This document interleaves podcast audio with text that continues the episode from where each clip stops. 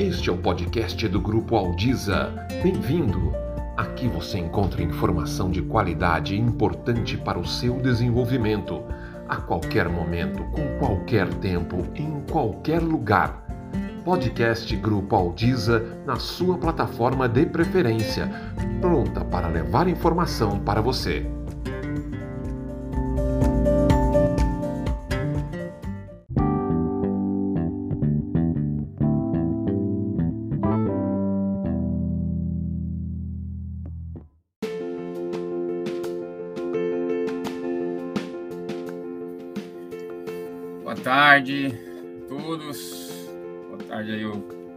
Ricardo Monella, sócio e amigo aqui para acompanhar a gente aqui nesse período da tarde. Boa tarde ao Betão. O... Mais uma live aqui nas terça-feiras. Hoje a gente não ia fazer live, só que infelizmente né, o Brasil conseguiu é, tirar nossa folga da terça-feira, então resolvemos alinhar a fo o, o o vexame do Brasil com o, tema que saiu, uma solução de consulta que, que vem há um tempo é, rodando aí sobre a COFINS. E aí a gente resolveu falar um pouquinho sobre esse tema, porque é um dos temas, se tivesse que fazer uma, uma, um troféu aqui, qual é o tema que tem mais problemas aqui de dúvidas em relação a é complexo, é, é, é, é a COFINS. Então a gente resolveu falar um pouquinho sobre esse tema e trazer essa novidade que parece ser boa, até é, né? Mas também tem algumas pegadinhas que é importante a gente ficar atento e, e, e para tratar esse tema melhor. Especialmente quem não tem sebas, né? Quem tem sebas fica aquela coisa mais tranquila, tem o sebas, mantém o sebas, imunidade das contribuições sociais, mas para quem não tem é, o tema é um pouco mais complexo, então para isso o Ricardo está aqui para ajudar a gente. O Ricardo, fundador da Aldiza, sócio da Monela Advogados. Apesar da, da, da, da carinha ali, já tem quantos anos, Ricardo, no terceiro setor? 40 anos já? Não, tá. boa tarde, boa tarde, Carlos. Boa tarde a todos, amigos, amigas do terceiro setor. Carla, só fazer a. Um pouquinho, um pouquinho menos. É, é, é, é, um pouquinho menos que a, que a sua idade, viu, cara? Comecei exatamente, olha, abril de 1986, hein? Mas é que, de certa forma, a medicina ortomolecular está é, ajudando. Tá quase lá, tá quase lá. Inclusive, ó, a pessoal lá da Saveri, Saveri na área, Cofins é mais emocionante que a Copa, já fizeram até a, a relação aí. Bom, gente, então é isso, vamos falar um pouquinho desse tema. Alguns avisos, tá? Só antes de passar. Na quinta-feira, gente, a gente vai continuar aquele módulo da conciliações e análises contábeis, no módulo 2, aquela live que a gente, aquele curso que a gente começou com a Paulo mês passado. Na quinta-feira tem o módulo 2, tá? É, às 15 horas, para quem é do clube, a cortesia de sempre. Para quem não é no clube, do clube tem condições de fazer, mas aí tem a questão do avulso. Amanhã, gente, tem uma live da mentoria do Sebas, tá? só para quem é da mentoria. Amanhã, às 10h30, tem o é, pessoal da Monelo, o Glauco, a Márcia, vão falar um pouquinho sobre prazos e cronologia do Cevas. Dia 13 de dezembro, chegando dia 31, para que ninguém perca o prazo, aquele famoso prazo que sempre tem aí final de ano. Então, a gente vai falar da cronologia, calcular, artigo 40, quem entrou no, no, no nas regras de transição ou não. Então, amanhã, às 10h30, para quem é da mentoria, só é, a gente vai mandar o link lá no grupo fechado da, da, da mentoria, tá? E aí depois, a partir da semana que vem, a gente entra num recesso, volta no dia 15 de janeiro e no dia 24, para quem é do clube da mentoria, gente, fica atento, porque a gente vai fazer o lançamento da nossa plataforma, tá? Não vou trazer mais maiores spoilers, mas resumindo, você vai ter tudo que a gente produziu até hoje na palma da sua mão. Tá? Então a gente vai ter ali o Aldiza Flix, tá ficando bem legal a plataforma, dia 24 de janeiro, tá? Para quem é do clube mentoria, tudo que a gente produziu de conteúdo até hoje numa plataforma só que você consiga acessar através de um aplicativo, tá bom? Então é isso, gente. Vamos começar. Vou pedir para o Ricardo é, é, as palavras iniciais e já seguimos no assunto aí em relação a Cofins. Aproveitem o chat, gente. O chat fica aberto, a gente vai acompanhando aqui as perguntas. E lembro, quanto, quanto mais vocês perguntam, mais rico fica o nosso conteúdo. O conteúdo fica gravado para quem quiser assistir depois. É só entrar no YouTube, tá? Tá gostando aí, marca, compartilha para ajudar a gente também a continuar esse nosso papel aqui de levar esse conhecimento. Ricardo, boa tarde, seja bem-vindo, obrigado pelo convite. Vamos lá falar um pouquinho de Cofins. Vamos lá, né, Carlão? Alegria estar com você aqui, nosso grande diretor comercial aqui do Grupo Aldiza, tem feito um trabalho é, fantástico e independente de qualquer questão comercial e do, da, da, própria Aldiza, Carlos, é alegria e orgulho de ver o seu empenho, o seu engajamento é, nessas lives, nesses conteúdos. É, temos certeza absoluta que fazendo isso dessa forma democrática, aberta, eh, estamos contribuindo não só para as entidades, mas acima de tudo para uma sociedade melhor, um país melhor e, e, e mesmo falando pelas entidades, um ambiente melhor para elas. Né? Então, essa temática que vamos aqui hoje tem muito a ver com a complexidade. Muitas vezes falamos de SEBAS, falamos da filantropia, falamos da gratuidade. Hoje vamos é, é, sair para além dessas organizações que tem o SEBAS e é um grande universo do terceiro setor. Então, é, mas queria cumprimentar todos os sócios da Monela Advogados que estão aqui prestigiando, assistindo, vocês aí nos seus escritórios, nas suas casas, nas suas organizações que estão dedicando uma parte dessa tarde para ouvir essa temática árida, né? O Brasil perdeu e ainda vai falar de COFINS. Então, mas certamente um tema que tende aí a, a, a provocar reflexões. Um abraço a todos os sócios, colaboradores do Grupo Aldiza, da Auditus Tecnologia para a gestão das OSCs e da plataforma VOL, que também vem, vem aí apoiando aí os nossos trabalhos. Gente, falar desse, dessa questão, Carlos, da, da COFINS, e não é uma palestra, não é uma, uma aula, porque a, o aspecto tributário demandaria é, bastante tempo aqui e, e, e talvez é, alguns fiquem ainda com mais dúvidas do que entraram neste encontro. E talvez esse seja o grande propósito: não termos todas as respostas, mas fomentarmos a reflexão, a crítica para as perguntas adequadas para a realidade de cada organização. Quando nós falamos em matéria tributária, é, é, mais do que entrar direto na solução de consulta, é, quando se fala em tributação, se fala naquilo que é uma, uma dor para qualquer empreendedor, como sem fins lucrativos, dada a complexidade é, de, de se operar, de funcionar no Brasil, mesmo as empresas do simples, do lucro presumido, o cidadão comum, as regras tributárias no Brasil, elas não são fáceis. E prova disso é que nós estamos aqui, entra ano e sai ano, discutindo mais uma solução de consulta por aquilo que deveria é, é, ser até, vamos dizer, óbvio, é básico, e que é cumprir a lei, cumprir acima de tudo a Constituição é, e exercer os direitos das organizações na sua plenitude. Mas assim como o empresário, é, conhecer o, o, os caminhos, é é, é, é, os meios que envolvem o aspecto tributário da, da sua organização, da sociedade civil, pode ser situação de sobrevivência da própria organização. E aí, Carlos, é, quando nós falamos com fins, de modo geral, nós já estamos falando o quê? Sobre alguma receita e principalmente de uma atividade meio para a grande maioria das instituições.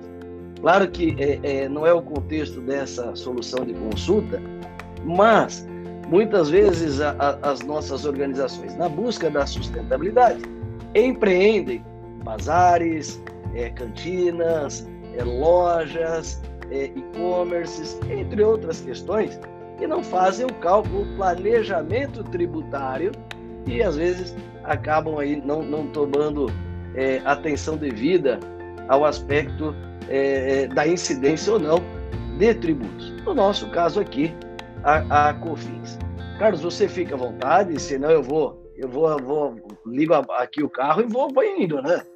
Estou aqui Vai avançando. avançando aí, eu estou acompanhando o chat e depois eu, eu interajo com você aí conforme mas, eu vou. É, mas você sabe que eu, eu, eu recebi em alguns grupos é, que nós, né, assim como o grupo Aldiza tem os seus diversos grupos, a Monela Advogados, e aí logo no dia 8 ou 9, as pessoas começaram a mandar, pô, agora estamos, os nossos problemas acabaram.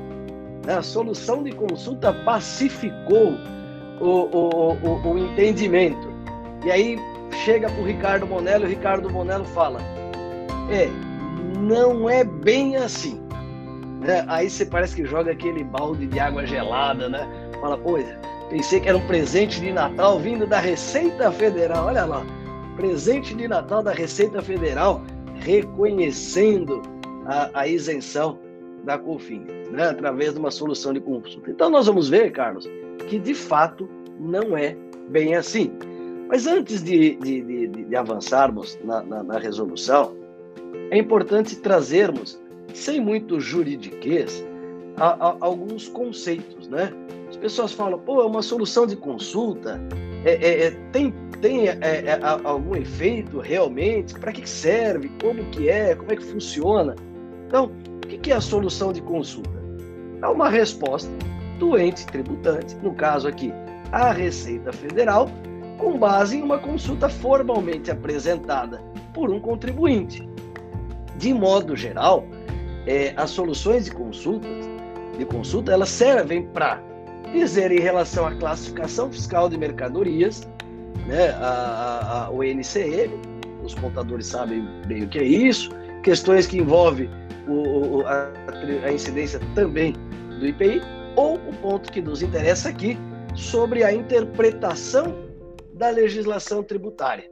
E aí é, é aquele aspecto. O contribuinte ele formaliza uma consulta à, à, à, Receita Federal, no caso aqui, a COFINS, ela é, é o ente arrecadador e que também fiscaliza, e sobre determinada dúvida, ou seja, incide, não incide, de que maneira vem ali a resposta é, à, dúvida do contribuinte. Bom, então nós tivemos a solução de consulta, essa 3018 da semana passada. Bom, outro ponto, é, qual é o efeito da solução de consulta? E ela é importante, sim. É, é, quando é, nós olhamos pelo direito, pela ótica do direito administrativo, até para desafogar o judiciário, ele devia ser célere, eficaz, com eficiência. Infelizmente, a gente não tem isso. Haja vista a quantidade de consultas sobre a mesma temática e o tempo que demora o procedimento é, nos conselhos é, de recursos fiscais. Bom, mas o efeito dessa solução de consulta, primeiro, ele é vinculante dentro da Receita Federal do Brasil. Ou seja, quando a Receita se posiciona acerca de uma solução sobre uma questão, aquilo deve ser aplicado é, para toda a Receita Federal. E ela respalda o contribuinte que fez a consulta e aqueles que estão diante é, é, da mesma circunstância. Né? Então é por isso que é o interesse é, de todos nós. Mas a gente sabe, Carlos, também um outro ponto. É, alguns talvez vão se lembrar, pô, tem solução de divergência. Por quê? Porque nós estamos num país que às vezes uma região fiscal entende, interpreta a norma de um jeito, a outra região fiscal interpreta é, de outro. Mas o que, que nós é, podemos dizer? Que ela é vinculante, ela é aplicável às entidades, não somente aquela que está na 3018, mas aquelas que se enquadram nos mesmos fatos tributários nas mesmas é, tipificações é, da, daquela consulta feita e que originou aquela solução. Fala, Carlos. Ô, Ricardo, só tem algumas pessoas perguntaram aqui no WhatsApp, daqui a pouco devem perguntar. Quem quiser ler a solução de consulta, acabamos de colocar lá no nosso Instagram, tá? No arroba Grupo Aldiz, a gente colocou. Se vocês quiserem ter a solução de consulta, tá lá fácil. Quem quiser procurar, tá lá no arroba Grupo Aldiz, tá? Porque perguntaram aqui, eu já, já coloquei lá, tá? Muito bom. Maravilha. Bom, e, e, e aí um ponto que é importante é o, a, os profissionais da contabilidade, de modo geral, contribuinte, quando sai uma instrução normativa, uma solução de consulta, acabam enxergando naquilo como se fosse um texto legal, uma lei, uma lei complementar, e nós temos que tomar cuidado. E aí eu, eu chamo a atenção como advogado para a questão dos limites da própria solução de consulta. E aí, de plano, Carlos, eu chamo a atenção pelo seguinte: essa solução de consulta, salvo o melhor juízo, ela já contém um vício de legalidade. E por quê? Porque ela fere lei e também a lei complementar. Veja, muitas vezes ela vai. É, é, é quando nós pegamos a, a, o CTN, ele, ele, ele trata ali, né, por exemplo, no artigo 108, quando fala da interpretação e da integração da legislação tributária, ele fala da analogia, do, usando os princípios do direito tributário, é, os princípios gerais de direito público, equidade, e fala: o emprego da analogia não poderá resultar na exigência de tributo não previsto em lei. E por aí vai uma série de coisas. E aí, lá no 111, onde mais me interessa, é, veja, interpreta-se literalmente a legislação tributária que disponha sobre, item 2, outorga de isenção. E aí é interessante que a solução de consulta, assim como outras instruções normativas, reiteradamente vem fazendo o quê? Estabelecendo a interpretação da isenção, do alcance da isenção. Veja, não estou falando da imunidade tributária.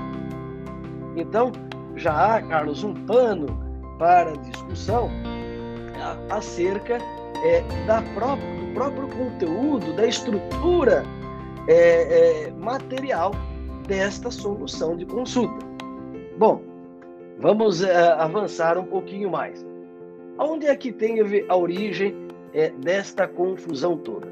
É, nós estamos hoje em 2022, final de 2022, discutindo a questão da COFINS sobre atividades próprias, o que é o que não é atividade própria.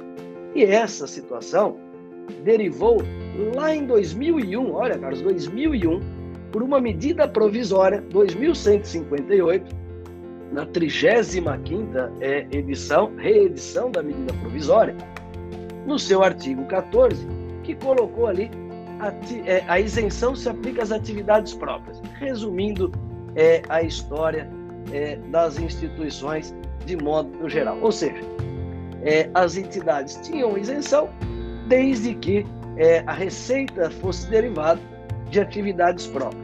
E aí se criou uma discussão que transbordou é, no judiciário o que era atividades próprias. De modo que em 2002, ou seja, há exatos 20 anos atrás, nós tivemos a malfadada é, Instrução Normativa 247, é, que hoje é, sucedeu a, a 1911 de 2019. E lá, no seu artigo 14, ela conceituou o que era a, as receitas próprias. Deixa eu ver se eu tenho o texto fácil aqui eu tenho aqui a, a colinha na, na, na, tela auxiliar, né? Veja, olha ali, é, no artigo 20, olha lá, consideram-se, é, artigo 23 da Instrução Normativa 247. Isso parece mais é, enfadonho, Carlos, mas é importante as pessoas entenderem porque essa jornada de 20 anos para chegar aqui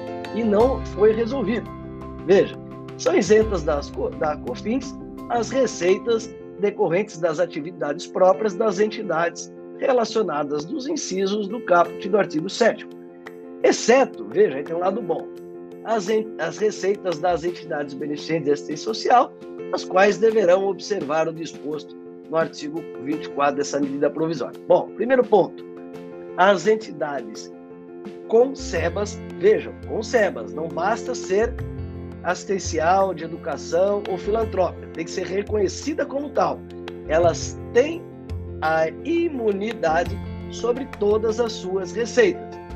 Já as demais entidades vai entrar no conceito das receitas próprias, que aí entrou no parágrafo primeiro.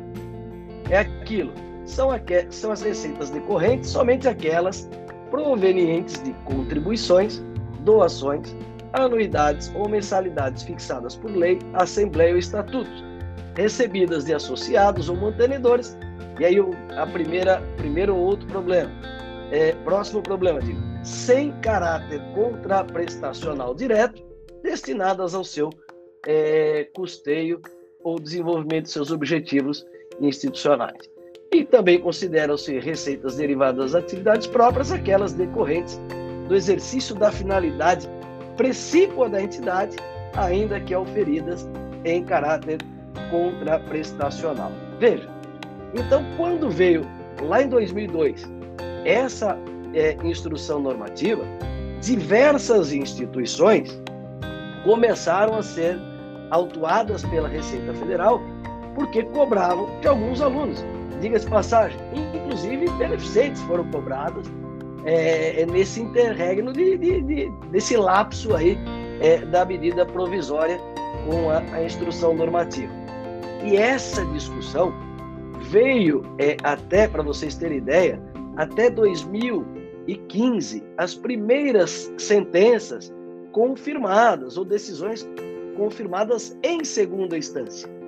Né? Tivemos muitas em primeira instância, dizendo o seguinte: poxa, se a escola ela cobra de alguns alunos aquela receita educacional, que é uma contraprestação, não pode ser tributada é, pela COFINS, mesmo a entidade não tendo o SEBAS. E a justiça veio dando isso. Né? Então, é, onde já estava pacificado para aquelas é, mais precocemente que tinham SEBAS. Para aquelas que não tinham SEBAS, a justiça veio é, reconhecendo é, em relação à atividade de educação e atividade é, hospitalar. Isso veio subindo no judiciário, chegamos mais adiante, em 2016, em recursos no Superior Tribunal de Justiça, e que são os recursos especiais, e por ter uma quantidade repetida é, é, de processos, tivemos um parecer da Procuradoria-Geral da Fazenda Nacional, que subsidiou é, uma ação e que ali se estabeleceu o seguinte, naquele parecer, a escola que cobra mensalidades segue isenta da COFINS, porque aquilo é, é ainda que tenha contraprestacional, ela é decorrente do exercício da própria finalidade educacional da entidade. Então resolveu o problema do monte de gente. E nessa esteira, nós tivemos é, já em 2021, é, a solução COSID 58, que reconheceu, semelhante a essa decisão também do STJ, seguinte: se a escola, veja, a escola tem a, a, a, a receita de alunos que eventualmente pagam alguma coisa, essa parte que ela cobra tem a isenção da COFINS. O que, que eu chamo a atenção? essas decisões todas ficaram restritas à, à receita da escola com a própria atividade educacional, aquilo que eles chamam de finalidade precípua da entidade. Ou seja, se eu sou um hospital, eu presto serviços de saúde, aquela receita médica ou de saúde. Se eu tenho uma escola, receita de escola as decisões e a própria Procuradoria-Geral da Fazenda Nacional, é, é, e aí a gente vê isso mais sutilmente nas soluções administrativas ou nas soluções de consulta, excluindo dessa discussão as outras receitas. Ou seja, Carlos, boa parte das nossas receitas então não estariam alcançadas por essa, é, por esses, é, esses dispositivos todos trazidos até aqui. Então, é, é, é, e nessa, é, nesse emaranhado todo de normas, entra a Lei 9.532, entra a Lei é, 10833, 10637, entre outras é, normas aí que se aplicam às instituições. Então, antes de da gente falar é, textualmente da solução 3018 dessa semana, eu não sei se o Carlos quer complementar alguma coisa, tem algum, algum comentário ou de algum que esteja, alguém que esteja assistindo. Ricardo, é, eu não sei se, se você falou, acabou passando, mas o, essas decisões da justiça de encarar, por exemplo, a parte da educação como atividade própria tal, isso inclusive passou até por decisões do CARF, não passou? O próprio CARF também é, teve é, é, pareceres nessa mesma linha de encarar atividade educacional, por exemplo, mesmo que contraprestacional, sendo própria, né? É, muito bem lembrado, Carlos. É, há, há, há, diversos, há milhares de processos no, no CARF é, dessas instituições, além de processos da via judicial. Veja, então o lado bom dessa conversa, para não parecer que eu estou jogando um balde de gelo, não só de água fria, é que os seus efeitos são vinculantes dentro da Receita Federal e da administração eh, pública, né, da administração fazendária, e mesmo na, na seara judicial, eles são aproveitados.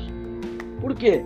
Há um posicionamento sobre um fato que muitas vezes está judicializado e que pode ser um incidente no processo, eventualmente, é, que a instituição tem. Então, nós temos clientes na, na Monelo Advogados é, é, é que estão é, é, em sede de discussão administrativa, por exemplo, no CARF, ou até é, é, é, em, em, autos de infração ainda, instâncias anteriores, e temos também é, clientes que estão discutindo na esfera judicial.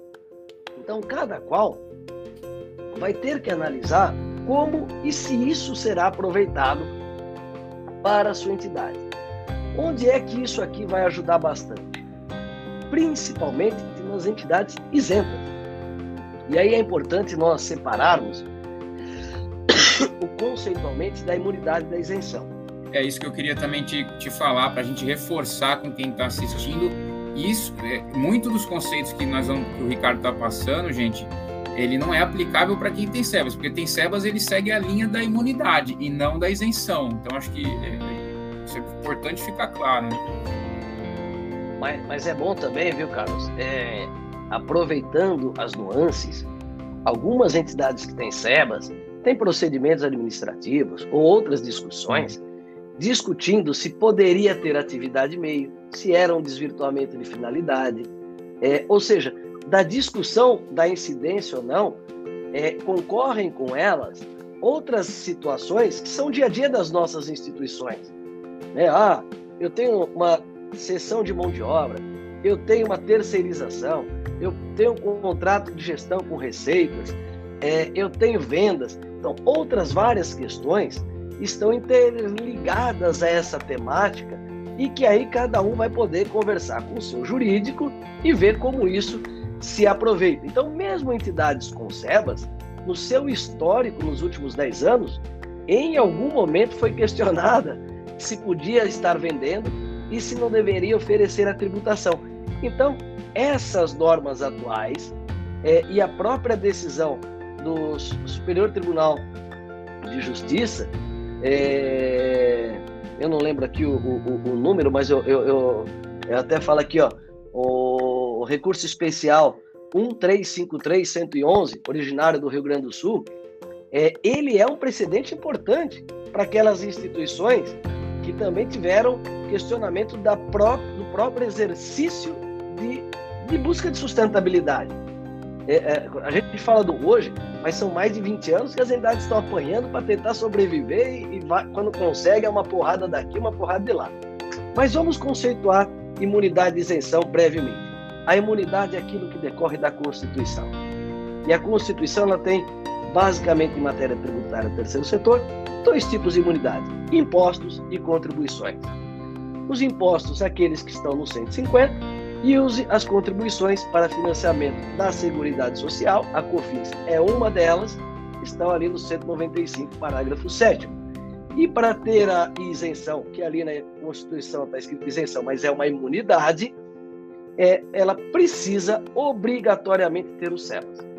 Então, a entidade que faz assistência social, de saúde e educação, preenche os requisitos da Lei Complementar 187 ou preenchia da 1201, tem o SEBAS, ela automaticamente ela tem imunidade total da COFINS sobre todas as receitas. Então, essas decisões, Carlos, elas reforçam aquelas que tiveram cobrança parcial. Vejam, é, há outras teses no tocante a operações de câmbio, operações financeiras, que também hoje nós temos, e, e na Monela Advogados, nós temos aí diversos precedentes exitosos de alcance da imunidade também para essas outras situações. Mas a nossa discussão aqui é aquilo que é contraprestacional, receita de serviços ou locações ou comércios eh, da instituição. Então, a imunidade da Constituição para impostos e eh, contribuições para templos e entidades de educação, saúde e assistência e sindicatos laborais. Todas as demais entidades que não estão nesse ambiente, elas é, estão enquadradas no rol das isenções. E aí são regulamentadas principalmente pela Lei 9.532 e a Lei 10.1833. Então, o exercício de, eh, prático é, se a entidade não é de educação, saúde, assistência social ou sindicato laboral de empregados, ele é então, se ele não está nessa, nesse rol de entidades, ele está no eixo das entidades isentas, aquelas tratadas nos artigos 12 a 15 da Lei 9.532. Esse material acho que vai ficar gravado, né, Carlos? Aí o pessoal também pode é, ir pegando depois, ir no Google, pesquisar tudo, ou manda no WhatsApp para o Carlos, aí que aí a gente é, manda as decisões, é, nós enviamos aí o, o que nós tivermos é, é, é, de material.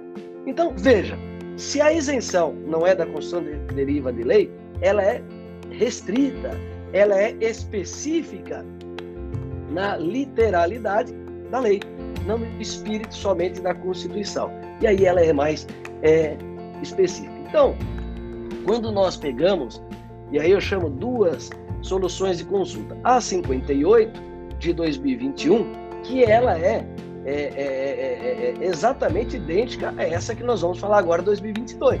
Só que a de 2021, a emenda era isenção, eu, me permitam ler, associação sem fins lucrativos, veja, a associação sem fins lucrativos. É, é, é, é, o, é, o, é o público geral das entidades. Receitas derivadas das atividades próprias.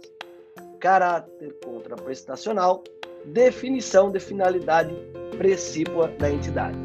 Então, veja, é, o, a, a questão aqui é a primeira solução de consulta que nós comemoramos foi aquela em 2021. Tivemos outras também, mas aquela ela já trouxe uma, de, uma discussão mais atualizada, que é definição de finalidade precípua da entidade, que é o eixo aqui é, da, desta temática é, de, de 2022. Ou seja, a solução de consulta 3018 da semana passada, é, publicada semana passada, mas que é de novembro de 2022, tem a seguinte emenda: isenção, veja, não entra para as entidades imunes, sindicato patronal, veja, sindicato, é, é, é, é vamos falar, é uma associação com características peculiares, principalmente junto ao Ministério é, do Emprego, Ministério do Trabalho, Carta Sindical, vamos falar assim.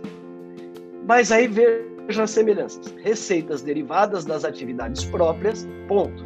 Caráter contraprestacional, ponto. Definição de finalidade precípua da entidade, ponto. Então, novamente, a, a, a solução de consulta reconhece a isenção para aquelas que estão no, no eixo das isentas, no alcance da Lei 9.532, artigos 12 a 15, e que desenvolve atividades com contraprestação, mas ela estabelece uma condicionante. E aí é o pulo do gato, onde a gente muitas vezes ganha, mas não leva tanto quanto esperava. Definição de finalidade precípua da entidade. E aí, tecnicamente falando, onde eu encontro é, indícios é, de ilegalidade na leitura do artigo 111 do CTN. porque a solução de consulta estabelece uma interpretação de finalidade, aquilo que a lei deveria ter feito, ainda que sem desvirtuar a finalidade tributária da norma. Quer falar alguma coisa, Carlos? Não, eu tenho uma pergunta aqui no WhatsApp, mas eu vou deixar você avançar, que eu acho que você vai tratar, não vai responder diretamente, mas vai tratar e eu trago a pergunta aqui. E aí eu vou, eu vou lendo um pouco da, da solução de consulta é, e vou comentando. Então, começo da, da, da solução é: são isentas da COFINS as receitas, só COFINS, hein, gente? Não aumente para as outras. As receitas decorrentes das atividades próprias desenvolvidas por associações civis sem fins lucrativos que atendem os requisitos do artigo 15 da Lei 9.532. Ou seja, primeira condicionante, atender os requisitos da Lei 9.532. E aquilo é, não é o nosso objeto aqui de discussão, mas vocês vão poder ver. É, o 12 está atrelado ao 15, ou melhor, o 15 está atrelado ao 12, no tocante a requisitos. A expressão atividades próprias denota o conjunto de serviços ou ações desempenhadas pela pessoa jurídica no seu âmbito de atuação. Veja, primeira correlação, que é a ação ou serviço no âmbito de atuação da entidade. No entanto, e aí abre aspas, né? Eu estou chamando a atenção. É imperativo haver coerência entre a finalidade do ente e a atividade por ele desenvolvida. A previsão no estatuto ou ato constitutivo da entidade do exercício de determinada atividade deve guardar coerência com os objetivos da instituição, sob pena de desvio de finalidade. Consideram-se também receitas derivadas das atividades próprias das entidades aquelas decorrentes do exercício de sua finalidade precípua, ainda que auferidas em caráter contraprestacional. A finalidade precípua da entidade confunde-se com seus objetivos institucionais, previstos no estatuto ou do respectivo ato constitutivo, ou seja, é a sua razão de existir, o núcleo de suas atividades, o próprio serviço para o qual foi instituído. E aí ele se pega naquele recurso extraordinário no STJ é, que eu mencionei para vocês. Veja, vamos comentar um pouco esses parágrafos da solução de consulta 3018. É imperativo haver coerência entre finalidade e atividade. Isso é essencial. Eu não posso ter uma atividade que não, contenha, não seja condizente com as minhas atividades. Agora, é, do ponto de vista técnico-administrativo, primeiro elemento, eu tenho que dar possibilidade jurídica do exercício de uma atividade, assim como no ente público, na OSC, ela só faz e só deverá fazer aquilo que o seu estatuto estabelecer. Seja fonte de receita, atividade fim ou meio.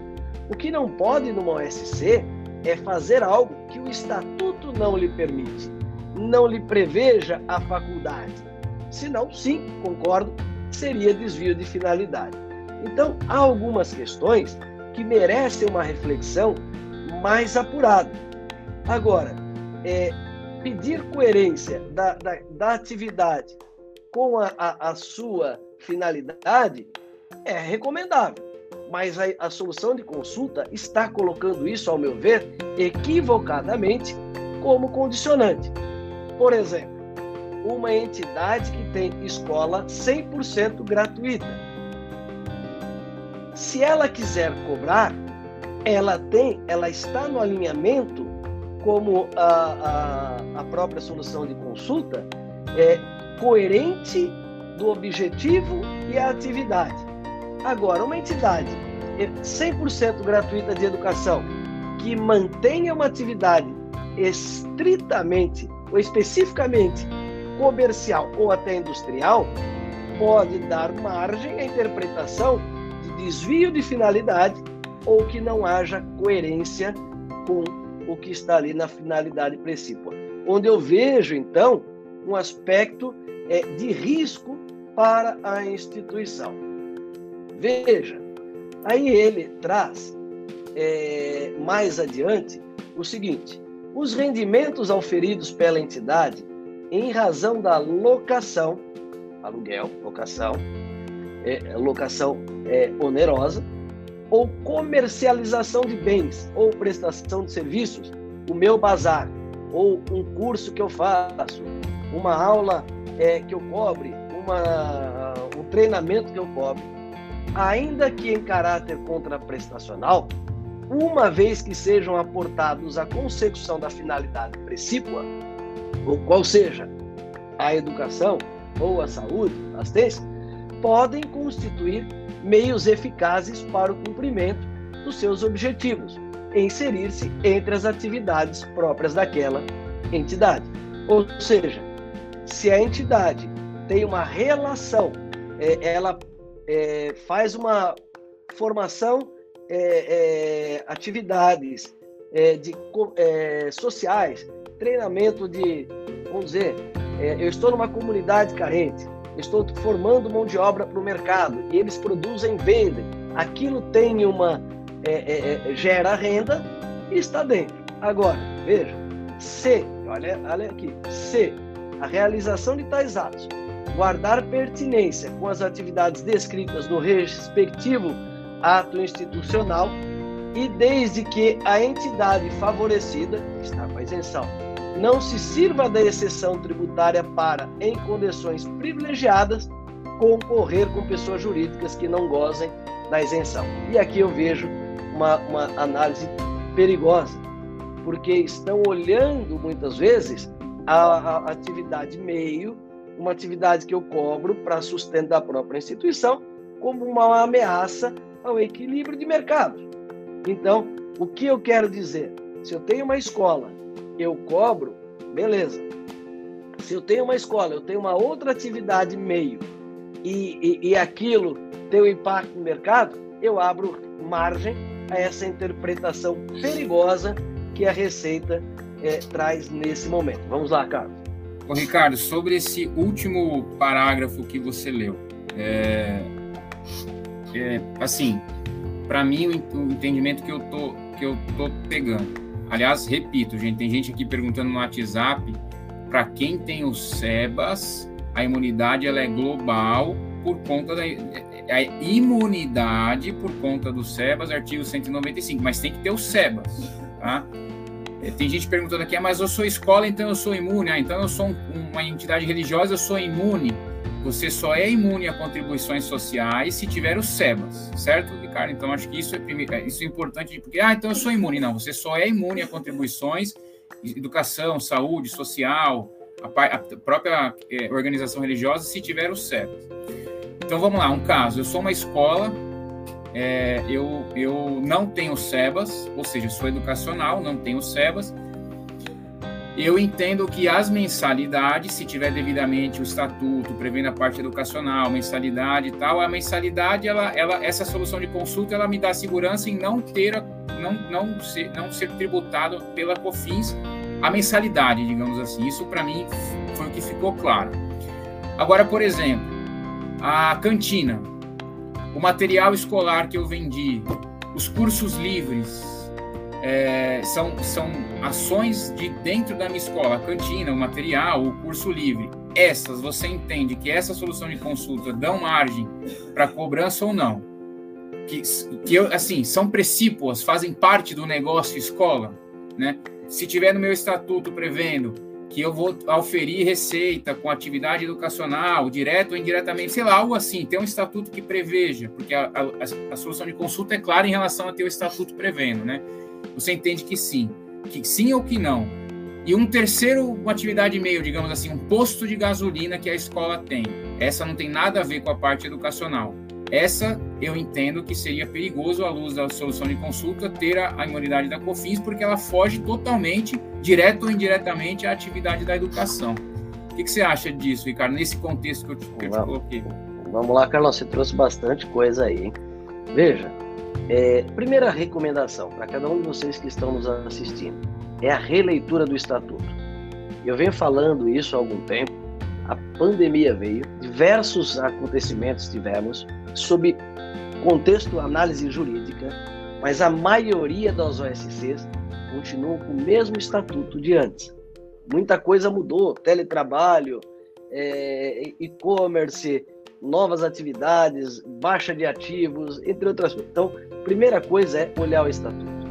E aí, olhando o estatuto, verificando se todas as fontes de sustento, todas as atividades, todas as finalidades estão objetivamente ali amarradas.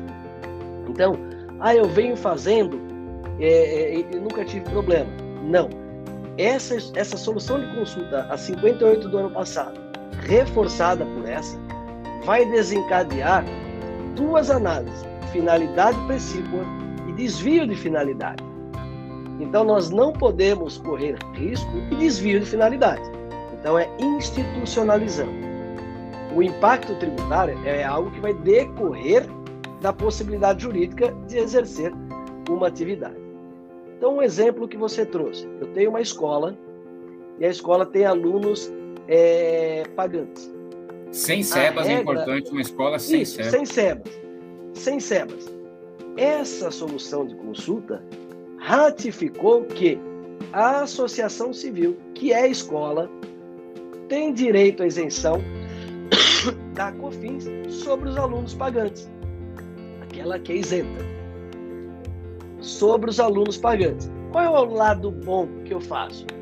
Quando ela coloca que a locação ou a comercialização de bens ou serviços é, que sejam aportados na consecução da finalidade prevista também é alcançada, o meu entendimento é o seguinte: aquele material didático que eu precisei vender, a alimentação que o aluno precisou fazer para estar cursando, ele se correlaciona, ele é essencial para que o aluno frequente. Então, eu entendo que há caminhos para estender a isenção. estou falando aqui para quem não tem sebas. Para quem tem sebas, como você disse, como eu disse, a imunidade é ampla. Então, esse é o conceito de, é, é, de coerência. A escola precisa do aluno, pagante ou gratuito. O aluno, para estar na escola, ele precisa de material, precisa de uniforme, precisa eventualmente de transporte e alimentação. O inglês, então, o basquete, isso, o futebol. Isso. Se faz parte do, do, do, do, contexto é, da, da proposta educacional da entidade, eu vejo como é importante né, e como possível de estender a isenção. Agora, é o que você trouxe. Para quem não tem imunidade, está na isenção e tem uma atividade como posto de gasolina, ao entendimento, a literalidade desta proposta, eles desvirtuam. Por quê? Porque ele entende, primeiro, que ele prejudica o outro do mercado que está concorrendo e paga tributos. E que isso eventualmente poderia ser aí uma, uma, um desvio de finalidade. Como advogado, eu falo, é questionável, a, a, entendo como abusivo. Agora, essas entidades tendem a ser fiscalizadas e autuadas por, por conta de uma fábrica, por conta é, de um posto de gasolina, por conta de um hotel. Deverão, provavelmente, recorrer dos caminhos do judiciário e a discussão aí com as suas assessorias. Então, é, para essas é, atividades que também o posto de gasolina, Carlos, tem que estar previsto, senão é desvio de finalidade. Senão estou tirando recurso de uma finalidade precípua, que pode ser até recreativa, para algo especulativo, como a Receita é, muitas vezes é, é, se posiciona. Então, é importante que nós possamos separar em várias caixinhas. O bloco das imunes, as entidades do artigo 150 e a do SEBAS, daquelas isentas, e dentro das isentas, aquelas que têm atividades extremamente alinhadas é, e, e, e, e, que eu, não adianta eu ter um material didático se eu não tenho aluno. E não adianta eu ter um aluno se eu não tenho um material para que ele aprenda. Então, é, é aquela expressão, deixa eu pegar aqui, quer ver? É, só um segundo. Olha, deve guardar coerência com os objetivos da instituição. Essas palavras bonitinhas que a gente vê nessas soluções de consultas, que são muitas vezes é, gestadas por pessoas que sequer conhecem a realidade do terceiro setor, e aí ficam criando essas dificuldades, é, criando essas barreiras ao exercício de direito, podem trazer, sem dúvida, é, é, várias é, discussões e riscos. Então, veja, o objetivo institucional é a razão de existir, é o núcleo de suas atividades. Então, eu faço essa correlação. Aluno, material didático e, e, e eventualmente, outros produtos que o aluno precise para é, estar tá ali naquela escola. O próprio serviço para o qual foi instituída.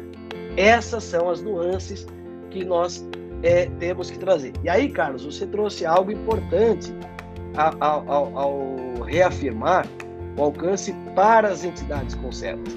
Porque muitas que têm SEBAS pagaram COFINS indevidamente, pagaram no regime é, não cumulativo, até alguns a 7,6% sobre essas atividades meio.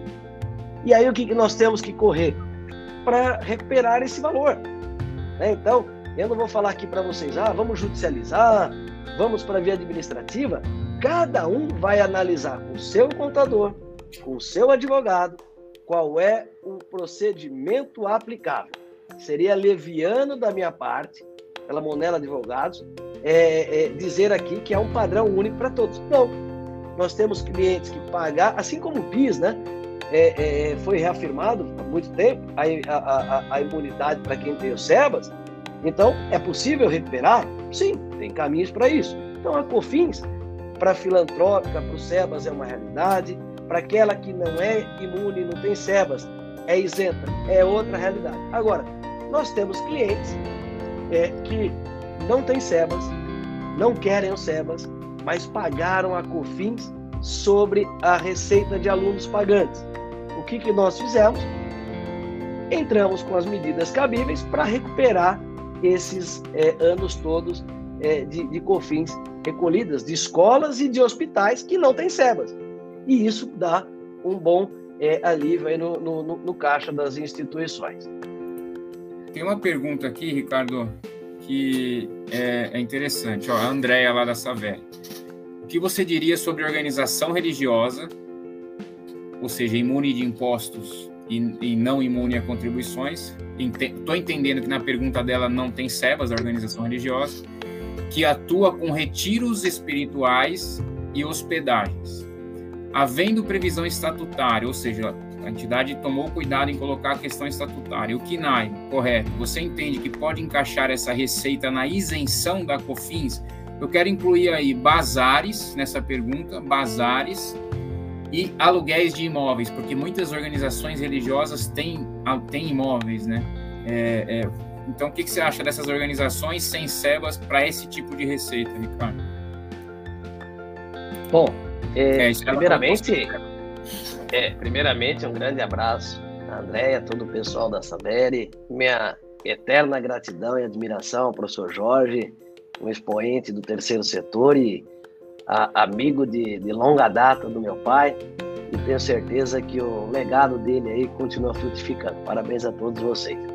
Carlos, essa questão das ORs, ou das organizações religiosas, é, já é um problema maior aqui no, no, no nosso é, cenário. Por quê?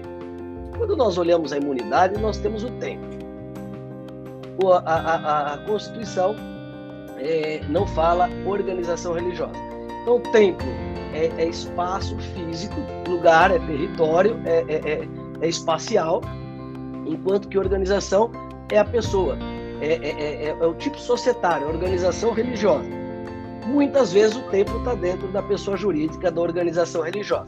Então, tem algumas questões que podem ser analisadas. Algumas organizações religiosas estão no manto da imunidade. Ou são associações de cunho até confessional que estão no manto da isenção. Veja, a isenção ela pode ser aplicável à, à questão do retiro, da hospedagem, se faz parte da missão daquela organização religiosa é promover encontros é, e hospedar. E para aquilo, é, quem não sabe o retiro, as pessoas se dirigem a algum lugar é, e ali ficam um, dois, três dias, onde tem é, é, é um recolhimento, onde tem eventualmente pode ter culto, não necessariamente, não obrigatoriamente, e a, mas aquilo faz parte da ferramenta de execução do mistério daquela organização religiosa.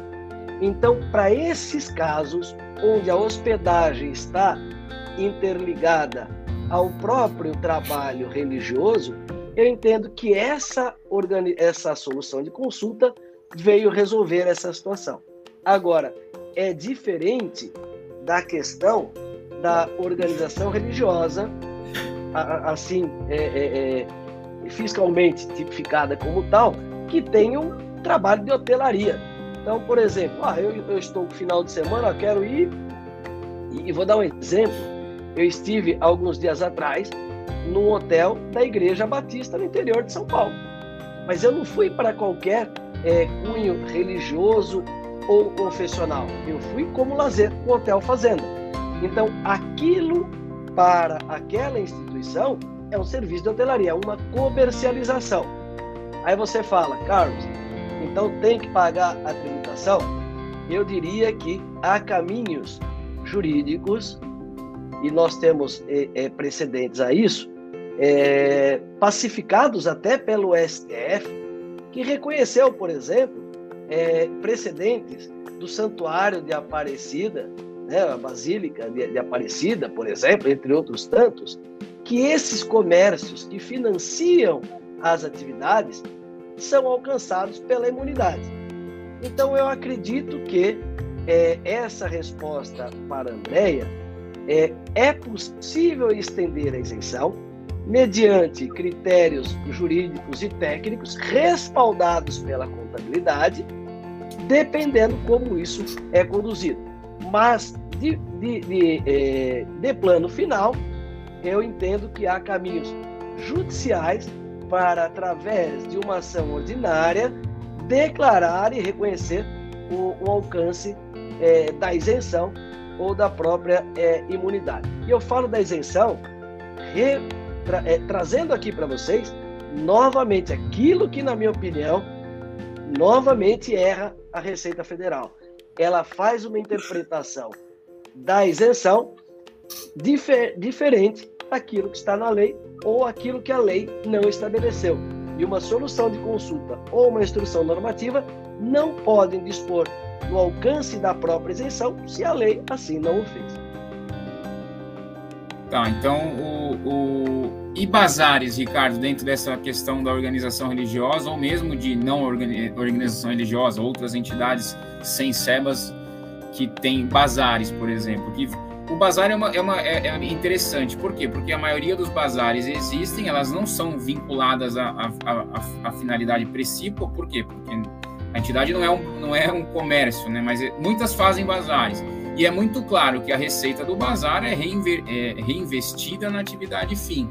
Mas você entende que ela se enquadra de alguma forma, está é, previsto em estatuto, realização de bazar, tudo isso, mas ela se entende que ela é isenta de cofins ou não, o bazar? Olha, Carlos, é, eu gostaria de dizer, né, para todos aí terminarem bem o ano, que, que estaria enquadrado. Mas a leitura desta solução de consulta restringiu.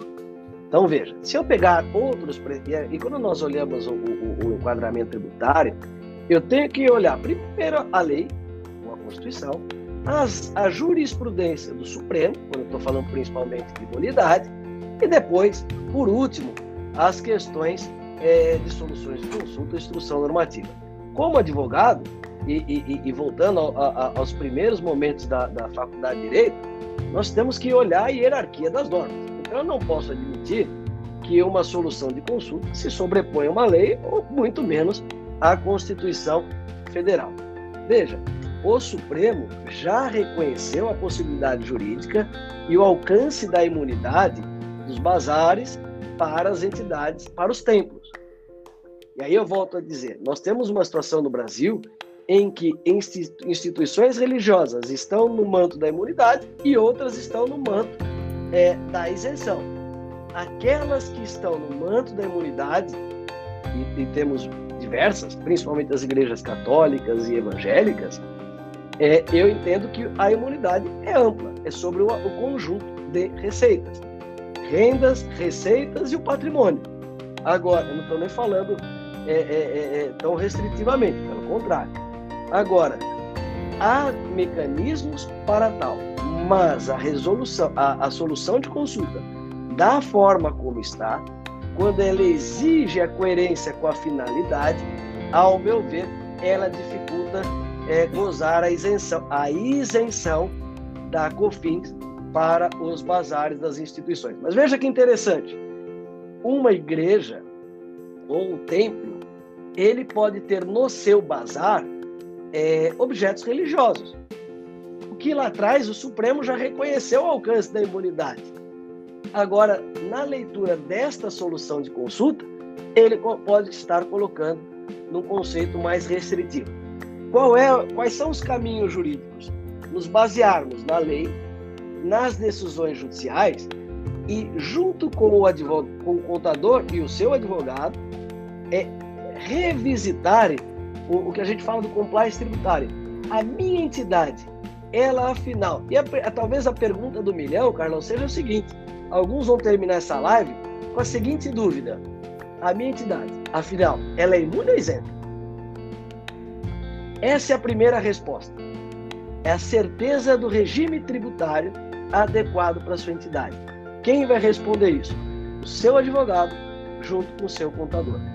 E, e só complementando a fala da Andréia, é, é, é, e aí não faltam embaraços, né? Porque se eu estou como organização religiosa, muitas vezes eu não consigo fazer um KINAI para atividade meio, que é um outro problema para muitas instituições também, ou seja, uma inviabilização da, da, da, própria atividade, do próprio exercício. Aluguéis, Ricardo, muita gente perguntando. O aluguel então, de. Enfim, o aluguel. É, veja, é, eu sou, bem, volta a falar, aquela que tem imunidade, que tem sebas, não há o que se preocupar com o, a questão das locações. Agora, o que é essa instrução, essa solução de consulta? Coloca, veja, os rendimentos auferidos pela entidade em razão da locação ou comercialização de bens ou prestação de serviços, né, locação de bens é, ainda que em caráter contraprestacional, uma vez que sejam aportados à consecução da finalidade precípua, podem constituir meios eficazes, desde que ela é, não beneficie indevidamente é, terceiros. Né? Eu estou sintetizando aqui o parágrafo. Então, eu entendo que a locação de bens pode ser alcançada pela isenção. Isso é pacífico? Não. E por que, que não é pacífico? Porque até o advento da, da, da solução 58 de 21, nós não tínhamos essa questão da finalidade precípua. E aí eu não posso dizer que locar bens é finalidade precípua. Ela é fonte de financiamento. O que, que eu, eu, eu chamo a atenção aqui, Carlos? Estamos diante de uma situação de insegurança.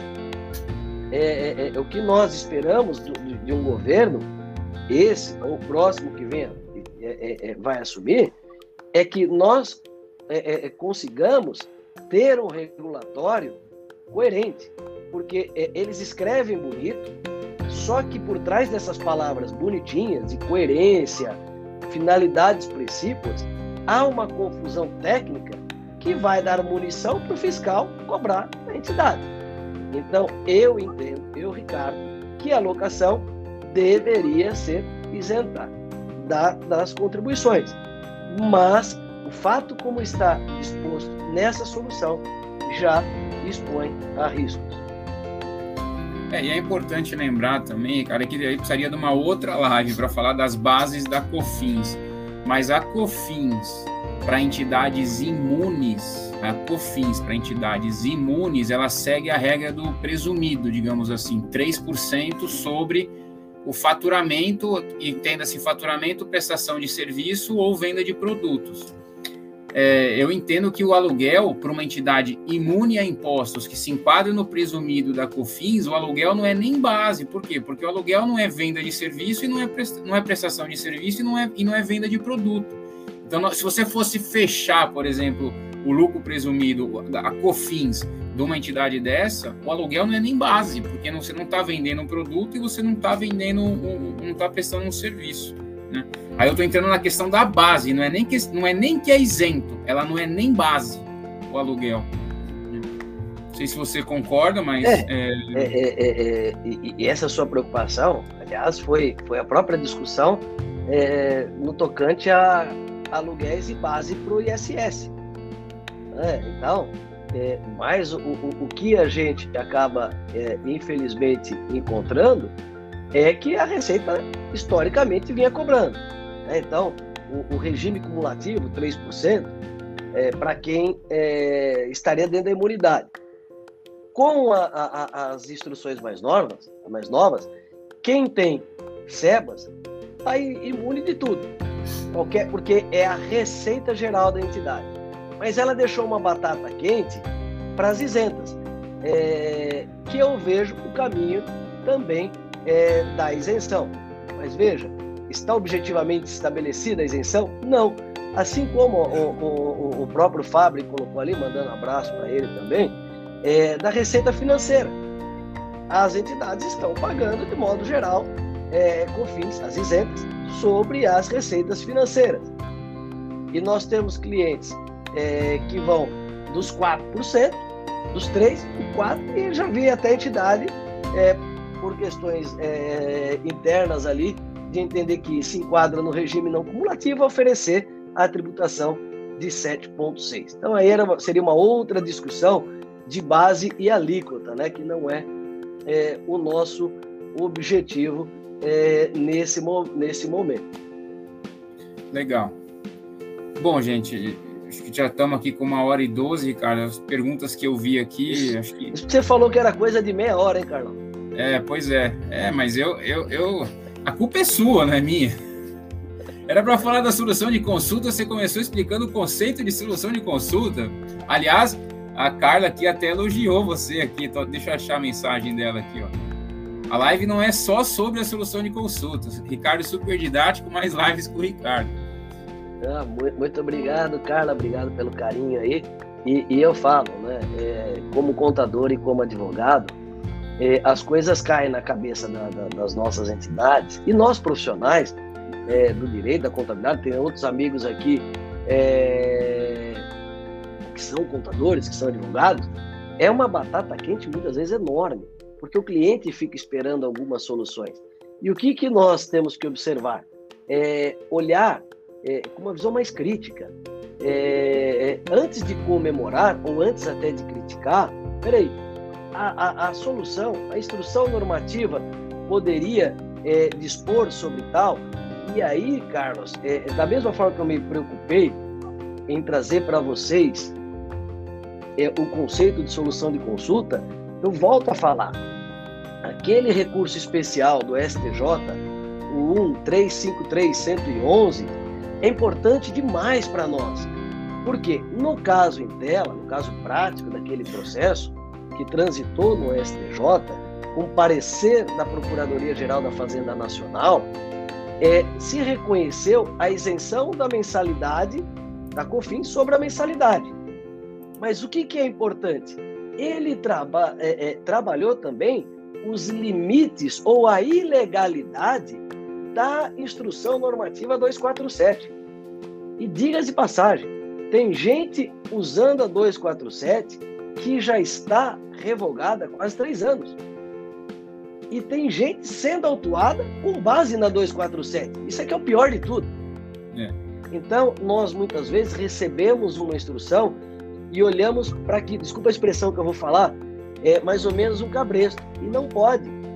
Nós temos que olhar tudo que permeia é, é, o, o nosso ambiente e realmente fazer uma análise crítica. E isso mostra o quanto é importante o compliance jurídico tributário para as entidades do terceiro setor.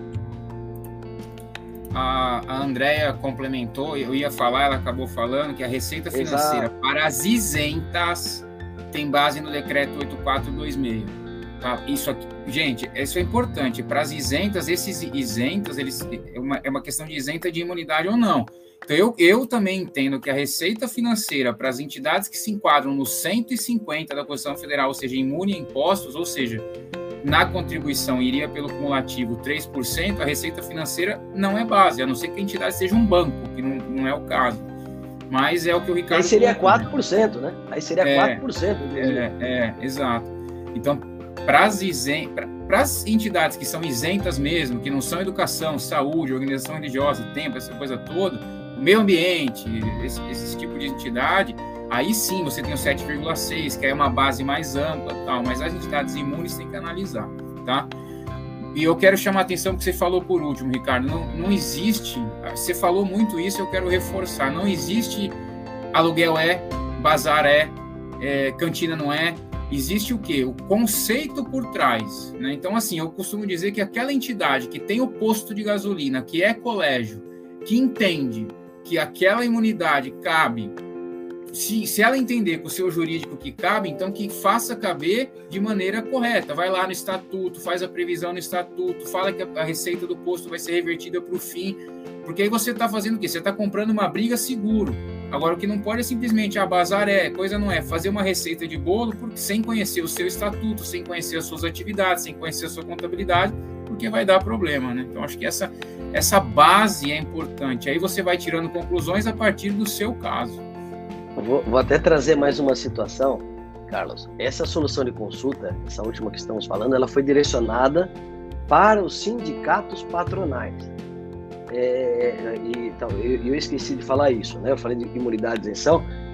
O sindicato patronal, não, não, falei, eu falei assim, o sindicato patronal, ele não tem imunidade de impostos, só o laboral. E o que acontece? E, e veja como é, é, essa questão reflete até na nossa relação com a prefeitura. O sindicato patronal, muitas vezes, ele vive do quê? Uma miserinha de contribuição sindical, porque praticamente não existe mais, e de serviços. Que serviços um sindicato patronal presta? Né? Eu, eu assessoro diversos sindicatos também há muitos anos no Brasil, faço parte da, da, da, da FENACOM, que é uma das maiores é, é, é, entidades é, empresariais de, de, de, de, grau sindical, né, de segundo grau. Veja, o que faz um sindicato patronal sobreviver? Os cursos que ele presta, os certificados digitais que ele vende, eventos que ele organiza. Veja, o que a gente está percebendo da receita é um pouco também do que acontece lá na ponta com o ISS. A prefeitura vai olhar o seguinte: o Carlos e o Ricardo são filiados, na né, empresa deles, ao sindicato X. Quando ele vai lá no sindicato e compra o curso Y, ele é associado. Então, o sindicato está prestando serviço para o seu filiado. Então, aquilo é isento, porque ele é isento, né? não, é, não tem imunidade. Vamos reparar que isso está acontecendo agora no plano federal de uma forma mais é, aberta. Ou seja, aquilo que a entidade faz para o seu próprio público, então ela cobra do seu aluno, em tese, então ela está isenta. Aquilo que ela faz para o mercado, ela, em tese, é, estaria sujeita a COFINS. Eu vejo nisso é, até uma, uma, uma, uma, uma fala já de anos de, de algumas pessoas dentro da Receita, de que criticam a imunidade ou a isenção dizendo que elas criariam uma concorrência desleal no mercado. O que eu discordo totalmente, porque a minha empresa, enquanto finalidade lucrativa, objetiva um lucro para distribuir aos sócios. A minha OSC, enquanto uma entidade sem lucrativas, ela desenvolve aquela atividade, gera renda e tenta rentabilizar através, inclusive, da economia tributária para poder atender mais pessoas e ampliar sua, o seu alcance. Legal. E o André finaliza como a gente exatamente isso. O ponto de partida é o enquadramento particular de cada entidade, ou seja, cada caso é um caso. é, e tendo essas bases que a gente colocou aqui da solução de consulta e cuidado com essas pegadinhas que o Ricardo colocou, porque essas palavras, princípio, atividade, utilidade, isso tudo são coisas que a gente precisa realmente se atentar para é, não tratem como receita de bolo, gente. É ou não é, façam uma análise geral da sua entidade, do seu enquadramento e se for comprar uma briga para algum tipo de isenção de alguma receita da COFINS, que faça seguro no seu estatuto, na sua contabilidade. E, Ricardo, obrigado. Obrigado aí pelo, pelo excelente momento aqui. Acho que muita gente é, é, tem dúvida, vão continuar tendo dúvidas, mas pelo menos agora consegue construir um raciocínio desde o começo que a gente fez aqui. E, e muita gente pode ter descoberto que nem tinha dúvida e agora descobriu. Então, com certeza ajuda aí o pessoal. É, a... Carlos, parabéns mais uma vez por mais uma live. Alegria estar com vocês. É, e o objetivo aqui é jogar a luz sobre essa temática, para que cada um é, faça a, a, a essa reflexão. Qual é o meu modelo tributário? Nós estamos prestes a começar um novo ano. O planejamento e a tributação de uma atividade que a gente muitas vezes chama de meio ou de fomento tem que ser um elemento é, de reflexão permanente. Então, o que espero ter fomentado é a pergunta certa dentro da entidade. Não ter dado a resposta certa, mas fomentado a, a, a pergunta certa para vocês. E já aproveitando na, na minha conclusão, é, reiterar aqui através do Grupo Aldiza, que eu tenho extremo orgulho de, de ser um dos fundadores e estar tá com tantos sócios, tantos colaboradores, tantos parceiros relevantes, e, e, e que ao longo dessas dezenas de lives, as mentorias, os nossos programas de desenvolvimento de lideranças, as imersões, têm contribuído demais para o terceiro setor. Eu nasci, é, meu pai completou esse ano 58 anos é, de atuação no terceiro setor. Aliás, semana que vem vamos comemorar é essa data aí com muita alegria. E, e então, quando nós enxergamos essas manifestações, o carinho, tantos amigos de profissão, da contabilidade do direito, do serviço social, os gestores, isso nos dá a certeza que estamos no caminho certo. E nós, da Monela Advogados, temos certeza do direito como ferramenta, como instrumento ao exercício de direitos. E a entidade exercendo o seu direito, ela vai se desenvolver e vai realmente atender é, melhor aí o, o seu público. E, e trazendo as novidades, né, Carlos? em 2023 a nova plataforma da Unialdiza dentro do nosso, dos nossos do, dos conteúdos, já antecipando, traremos diversos outros conteúdos produzidos por parceiros, conteúdos para você contador, gestor, advogado, é, área de comunicação, área de tecnologia. Teremos muitas coisas aqui é, para que você possa assistir onde quiser e aprender junto conosco e compartilhar. A gente sempre pede. Aquilo que você tem dúvida, traga para nós, porque nós também estamos todos os dias aprendendo e indo atrás desse desafio. Um ótimo Natal para todos vocês, excelentes festas e que Deus abençoe todos nesse fim de ano e no próximo ano. Obrigado, Ricardo. É, gente, então para quem ainda não viu a solução de consulta, já está lá postado no feed de hoje, está no Rios também, a solução de consulta que a gente tratou aqui. Se quiser visualizar ela, está lá. Você acha na internet também, mas está lá no Instagram, arroba Grupo Aldiza, já está postado lá com o, o, a solução de consulta, tá? Na quinta-feira, live módulo 2 de conciliações e análises contábeis. O Ricardo falou do programa de desenvolvimento de líderes e gestores. Na sexta-feira, gente, para quem está inscrito, já temos 30 e poucas pessoas, são só 50 vagas. Tem a aula inicial, tá? É um, é um programa que a gente desenvolveu que não é para ensinar, por exemplo, a contabilidade, é para ensinar o como o gestor tem que entender contabilidade para cobrar o seu contador. E aí vai desdobrar para a parte de SEBAS, parte fiscal, parte de captação de recursos através do conceito de venda. Então, são só 50 vagas, já temos 30 e poucas. Turma confirmada dia 16, a aula inaugural com esse pessoal, tá? É, quero desejar aqui nessa live aberta, digamos assim, é a última do ano, né? Feliz Natal a todos, um próspero ano novo. 2023 vem aí. a partir do dia 15 já, já voltaremos com as nossas agendas, mas tem todo esse conteúdo aí gravado para quem quiser rodar. Muita gente perguntando do ProUni, gente, os problemas do ProUni. Tem live gravada, as lives são antigas e os problemas são os mesmos. Então, para procurem aí as lives do ProUni do meio de ano, que vocês vão entender o que vem acontecendo para quem está tendo problema no ProUni. É só é, ver o material aí, tá bom? Ricardo, obrigado.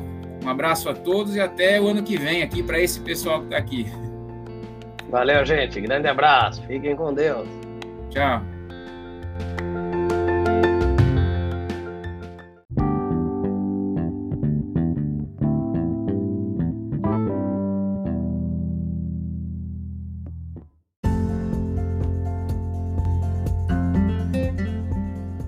Este foi o podcast do grupo Aldiza. Agora, na plataforma de sua preferência, você encontra a informação necessária para você. Até o próximo!